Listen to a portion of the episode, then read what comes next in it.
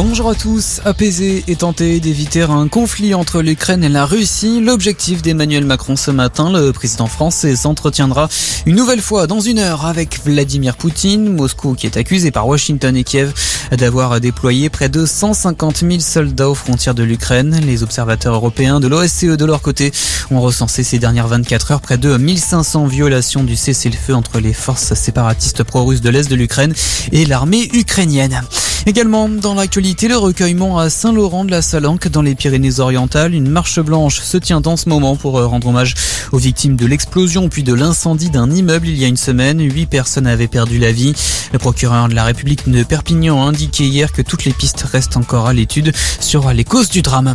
Le Nord, le Pas-de-Calais, la Somme et la Seine-Maritime placés à nouveau en vigilance orange par Météo France. C'est pour des vents violents.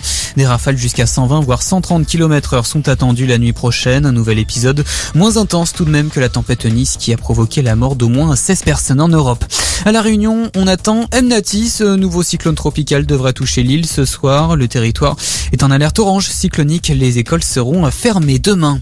Cela s'améliore sur le front du Covid-19. Le nombre de nouvelles hospitalisations en France est divisé par deux en 24 heures selon les derniers chiffres hier soir de Santé publique France. 28 600 patients sont actuellement hospitalisés pour coronavirus.